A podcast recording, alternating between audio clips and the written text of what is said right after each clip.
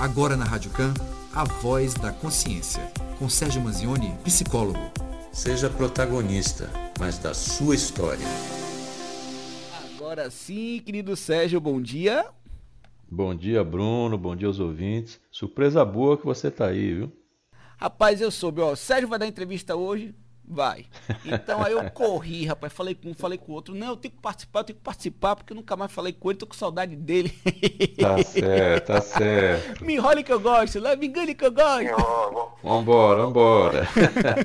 Vamos lá, Sérgio. Olha, às vezes eu me comparo com outras pessoas. Não gostaria de fazer isso, mas é inevitável. Eu fico me perguntando porque eu não posso conquistar as mesmas coisas, depois me sinto culpada. Quero parar com isso. É, um comentário, pergunta aqui de um, um ouvinte anônima. O que, que Sérgio Manzioni pode responder para ela?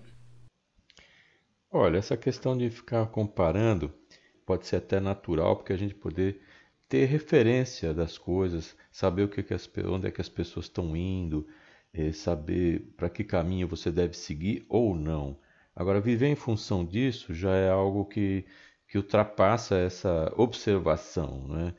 Porque você aqui, anônimo, ou anônima, né, que está falando aqui, eh, fica se perguntando por que, é que não pode conquistar as mesmas coisas, mas você está focando muito na parte material.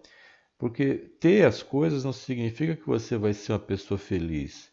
Você pode ter uma Ferrari que custa 3 milhões e meio, você pode almoçar em Lisboa, jantar em Paris, mas isso não significa que você tenha felicidade. Então, é importante olhar as coisas e não atrelar felicidade com ter as coisas, mas sim com ser. Ser uma pessoa feliz independe de você ter as coisas ou não.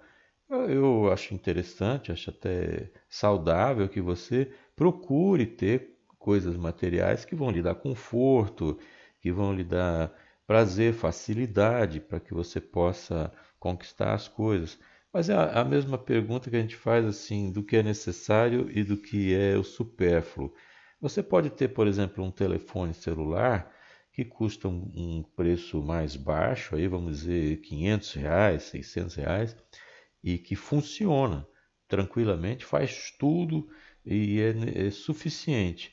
Mas a pessoa fica mirando num telefone que custa 6 mil, 7 mil, 8 mil reais e que na essência vai fazer a mesma coisa. Ter um telefone de, de 8 mil reais, é, a função dele é praticamente a mesma do que faz um outro de mil, vamos dizer assim, ou, ou menos que isso. Então, a questão não é focar naquilo que é o famoso, que é o, o status, e sim naquilo que é importante para você. Então, é, involuntário, como diz aqui, né? não, não fica perguntando por que, que não consegue as mesmas coisas? E eu faço a mesma pergunta: por que, que você não consegue as mesmas coisas? É preciso planejar também, é preciso ver, é preciso também saber se é possível ou não. A gente tem um limite. O limite não é o limite da resignação e da aceitação, não. Mas às vezes tem um limite do que é necessário ou não. Se você quer as coisas, você acaba tendo de uma certa forma. Mas o importante, mais importante do que tudo, é a felicidade. E ter as coisas não é sinônimo de ser feliz, não, viu, Bruno? Verdade. Para quem acaba de chegar, Sérgio Manzioni, nosso querido psicólogo, conversa com a gente, responde aqui perguntas dos ouvintes. As minhas tias moram juntas e estão envelhecendo. Eu fiquei responsável por cuidar das duas, né, na melhor idade aí, mas elas não têm aceitado bem isso. Ficam relutantes, reclamam e dizem que eu não mando nelas. O que, que eu posso fazer para que o convívio com essas tias seja mais pacífico? que situação, hein? Bom, eu não sei exatamente detalhes dessa história, mas tem uma, um lado bom que as tias estão envelhecendo. Isso significa que elas estão vivas, né? Estão aí caminhando para a velhice, mas estão bem, né? O que acontece aqui também é que tem que se entender o lado delas, das tias e saber que tem alguém que, que, que você passa a vida tendo autonomia, que você passa a vida toda é, decidindo suas coisas, fazendo, indo atrás, buscando, trabalhando, comprando, etc. Tendo uma vida assim, em que você tem essa autonomia e independência das pessoas, e de repente você se vê numa, numa, numa situação em que uma situação anunciada, né, de um futuro anunciado, em que você vai ter alguém, vai tutelando, e alguém que vai cuidar, muita gente aceita isso bem, porque diz, poxa, estou tranquilo, aqui que eu vou ter uma pessoa que vai cuidar de mim, poxa, que bacana isso, que você vai ter alguém ali eh, ligado nas coisas e que vai correr atrás, e o que é muito bom. De outro lado, muitas pessoas também, elas começam a reclamar porque é uma resistência, é uma maneira de não, não aceitar essa perda da, da autonomia. Então elas começam a se irritar, é como se fosse é, ao, ao recusar, ao reclamar com essa pessoa, de, de, não quer que mande nelas, tal, que é como a pessoa diz, não quer que mande nelas, né? Exatamente isso, não quer que mande mesmo, porque é, isso é um sinônimo de que perder autonomia. E para muita gente isso é muito sofrido. O que eu sugiro aqui, primeiro, é que entenda esse lado da, das suas tias e também não queira fazer tudo por elas. Deixa elas fazerem aquilo o máximo que elas conseguirem fazer, deixa elas fazer. O máximo que elas conseguirem é, decidir, deixa que elas decidam o que elas querem para elas. E só atua, atua realmente quando for algo que, que é necessário, uma decisão é, mais é, coerente ou que necessite de fato de uma, de uma atuação. Claro que conforme vai passando o tempo, essa atuação aí do, do ouvinte vai aumentar. Tudo bem, vai aumentando. Mas enquanto isso, deixa as coisas acontecerem como elas, como elas queiram. Da medida do possível, deixa que elas mantenham ainda essa dignidade, né? porque muita gente acha que perde a dignidade. Deixa que elas decidam o que for possível, não vai tomando conta de tudo agora não, porque até é um peso muito grande. Deixa as coisas acontecerem no seu tempo certo e elas vão aceitando isso naturalmente. Sem dúvida. Olha, é, desde que as aulas presenciais retornaram, o meu filho de 7 anos não quer mais estar lá. Ele chora muito para ir à escola. Tentamos duas semanas em uma escola até nova para adaptação, mas ele parece ter desenvolvido medo de sair de casa. Queria um conselho do que fazer. Ele está falando que está com 7 anos, o filho, então passou aí, vamos dizer, dos 5 até os 7, nessa fase mais grave da pandemia. Que é bom lembrar também que a pandemia não acabou, viu? Já estamos entrando numa fase de mais controle, mas é bom lembrar isso para que as pessoas continuem mantendo os cuidados necessários. Mas enfim, esse menino dentro de casa, dos 5 anos para cá, 5, 6 anos para cá, né, de idade, isso reforça mais ainda esse vínculo e essa dependência que vai ter dos pais ou da mãe ou de quem esteja ali cuidando dele em casa.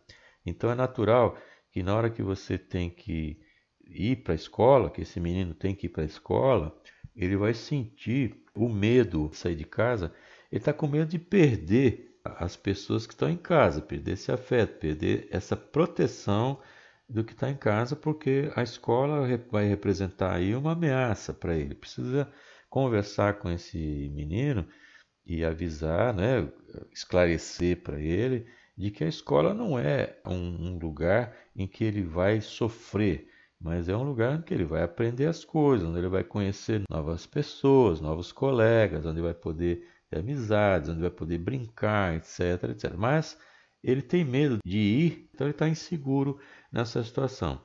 Pode ser também, eu ia até dar o, a sugestão de dizer para ele que, assim como o, a mãe ou o pai saem para trabalhar, ele também sai para a escola, né? Mas hoje, em tempos assim, muita gente está em home office, então não sai para trabalhar, trabalha em casa. Mas é importante dizer o seguinte: tem um tempo para tudo. Tem um tempo para ficar em casa, tem um tempo para brincar, tem um tempo para estudar, tem um tempo para ir para a escola. E aí é o caso de acompanhar na escola, se for possível, ficar um tempo lá e sair, e desmamando, né, na verdade, até o momento que ele acostuma, ele toma mais consciência disso e não fica com esse medo. É importante que ele saiba que sempre que ele voltar para casa, ele vai ter os pais, mesmo que os pais não estejam ali na hora, mas os pais voltam, que ele não vai ser abandonado, que ele não vai ser deixado para trás, e o fato de ele ir para a escola não significa que estão colocando ele para fora de casa. e que ele, quando retornar, vai ter sim os pais. Os pais não vão embora. Então, diga para o menino bem simplesmente que mamãe não vai embora, mamãe estará aqui quando você voltar, ou se não estiver naquele momento, vai estar depois, assim como o pai, assim como as outras pessoas da casa. Dê segurança para essa criança para que ela possa ir em paz, sabendo que quando voltar vai encontrar tudo lá como ela deixou. Sem dúvida. Olha, uma ouvinte anônima, ela fala o seguinte: Eu não me sinto bem com meu corpo e por isso passei a usar sempre as mesmas peças, roupas que me escondem. Eu não era assim, mas passei a ficar desde que engordei. Sei que devo me aceitar, mas não estou conseguindo. Olha, esse é um drama bem contemporâneo também, muito maior agora, né? Porque existe uma exigência muito grande de a pessoa ter um corpo de academia, que a pessoa tem que ter umas certas, perfe... umas certas perfeições aí que, que de fato não existem na prática, que precisa ter corpos belíssimos, reluzentes, bronzeados, etc. Essa vida fantasiosa que as pessoas veem na internet, nas imagens, o Instagram tem muito isso. Então as pessoas estão sempre lindas, maravilhosas, em cima de barcos, passeando no sol, na praia, etc, etc, etc. Mas isso não quer dizer que quem não está ali não, não serve, que é descartável, que aquele é o modelo, que aquilo é o aquilo é uma ilusão. Algumas pessoas que estão ali e têm aqueles corpos maravilhosos, bronzeados, etc. Ok, até aí está certo. Mas a questão é você não se encaixar nesse padrão e achar que você, por não estar nisso, é uma pessoa é, diferente para pior.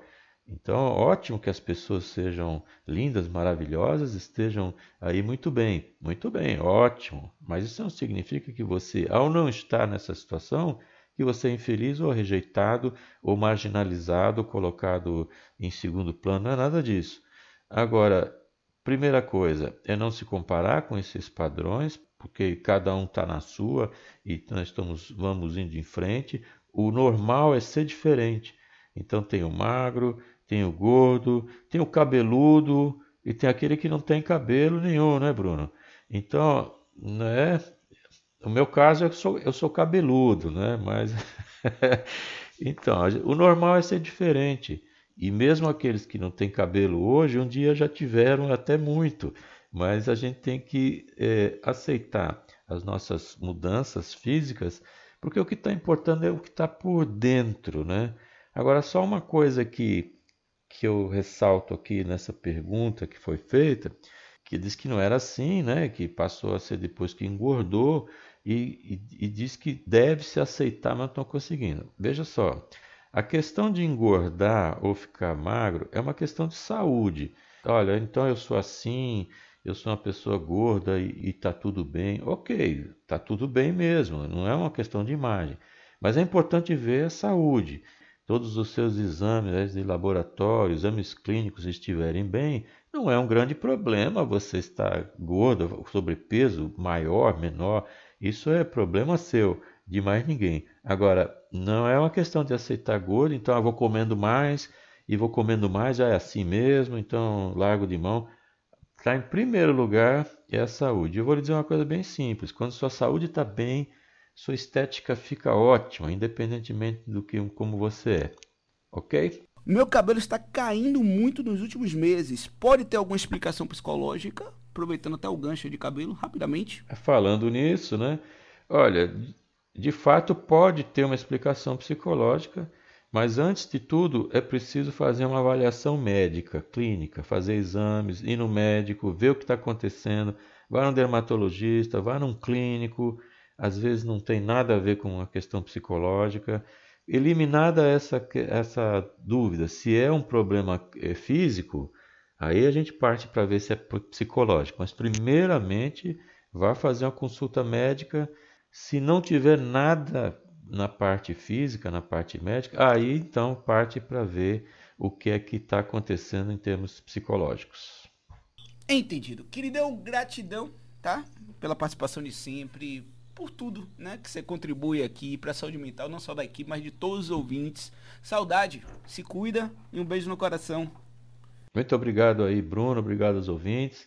Aqueles que quiserem me achar também podem me achar no sergiomanzione.com.br e também pode fazer uma visita no meu podcast. Sérgio Manzioni é Sérgio, né? Manzioni é M-A-N-Z-I-O-N-E. Muito obrigado para todos. Obrigado aí, Bruno. Sempre um prazer estar contigo. Boa semana para todos e até a próxima.